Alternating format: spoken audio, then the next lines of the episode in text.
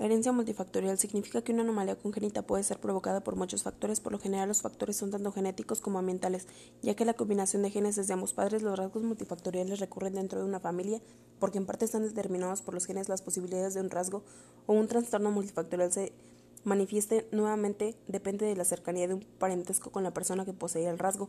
Existe una distribución de susceptibilidad en una curva formada en forma de campana para presentar un padecimiento en una población. Los individuos que presentan la enfermedad deben pasar por un umbral de susceptibilidad de 24. El factor genético que predispone es el número de genes que tenemos. El factor ambiental que precipita es lo que hace que se presente una enfermedad o patología, por ejemplo, el estrés y el sobrepeso que van de la mano con la diabetes.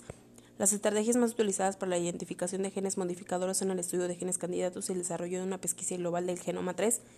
El estudio de gemelos ha sido utilizado durante mucho tiempo para analizar los efectos del medio ambiente y la genética en el desarrollo humano. Una malformación congénita es un defecto en la anatomía del cuerpo humano o el funcionamiento de los órganos o sistemas del mismo.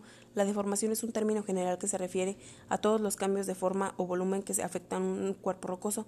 La disrupción es el defecto morfológico de un órgano, parte de otro órgano en área corporal producido por una ruptura o interferencia del proceso en el desarrollo.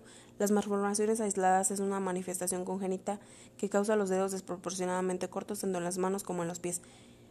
El campo de desarrollo complejo malformativo es aquella porción del embrión que reacciona y desarrolla en la forma ordenada y secuencial cuando existe un trastorno en la evolución. El síndrome, el síndrome poliformativo es una enfermedad congénita y hereditaria grave que provoca malformaciones en varios órganos como el riñón. Por ejemplo, cuatro malformaciones son palabra vendido, luxación congénita de la cadera, pie equinovaro y estenosis pilórica. Por otro lado, tenemos las enfermedades sistemáticas que es la cardiopatía, sinodermatitis, diabetes y esquizofrenia.